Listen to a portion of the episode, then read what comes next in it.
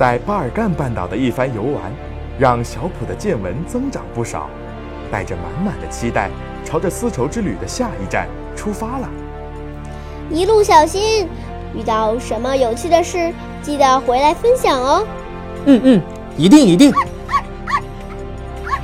小普坐船沿着海路向北行进，沿岸是美丽的亚平宁半岛。这片土地上有文艺复兴的发源地佛罗伦萨，有著名水城威尼斯，当然还有正展现在小普眼前的永恒之城罗马。哦，恢宏的建筑，雄伟的城市，不愧是万城之城呀！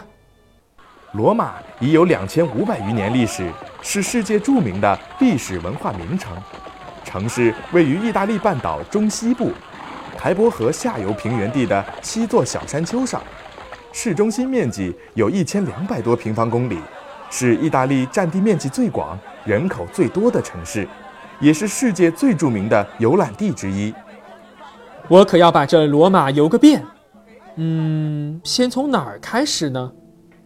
正当小普犹豫不决时，远处一座古希腊式建筑出现在了眼前。小普兴奋地冲上前去。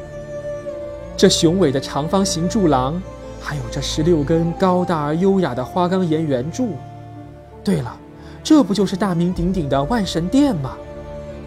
万神殿有一座万神庙，是至今完整保存的唯一一座罗马帝国时期建筑，始建于公元前。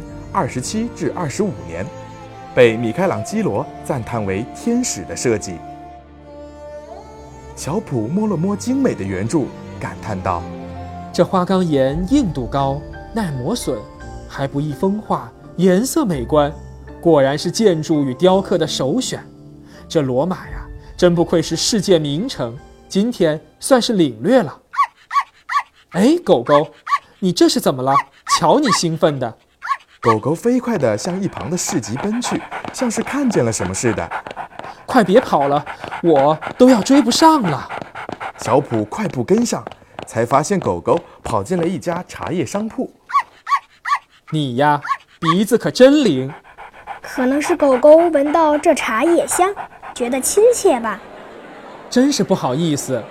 哎，看样子你是汉人吧？对呀，我叫阿布。这几年一直跟着家里做茶叶生意呢。这里离大唐可够远的，我还以为很难见到丝绸、瓷器或者茶叶了呢。路途虽然远，但是咱们东方特产可受欢迎了。这些茶叶是经海路运到威尼斯的，然后再转运到这里。这一趟下来也够不容易的，当地人肯定视若珍宝了。那是呀。这时，不远处传来一阵阵热闹的叫喊声。小普正琢磨着，他们都是往斗兽场去的。哦，我知道，是观看斗兽，还有奴隶决斗的地方，对吧？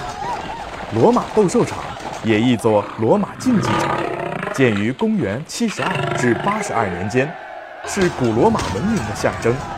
从外观上看，它呈正圆形；俯瞰时，它是椭圆形的。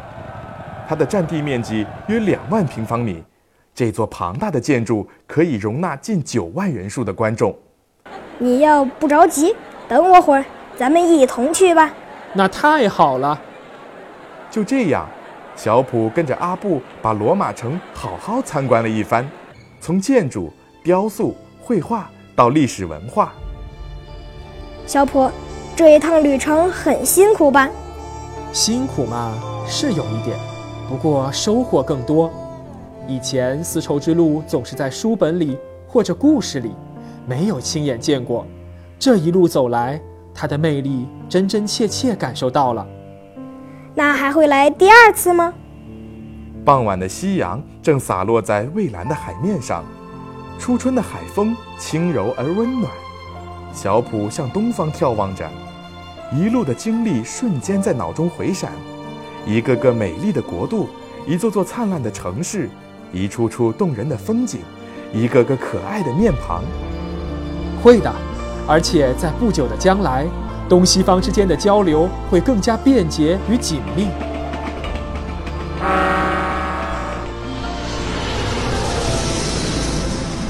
不只是我会有更多的人加入进来感受人类闪光的历史文明与科技智慧呢。